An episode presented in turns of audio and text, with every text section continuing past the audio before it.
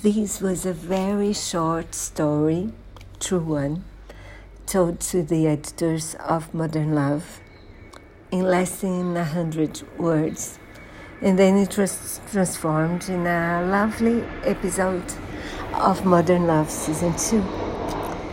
Two young people, they meet on a train on the way on the way to Dublin and there and they start talking and almost fall in love during the trip.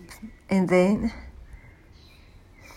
strangely they decide they will meet in two weeks or a few days.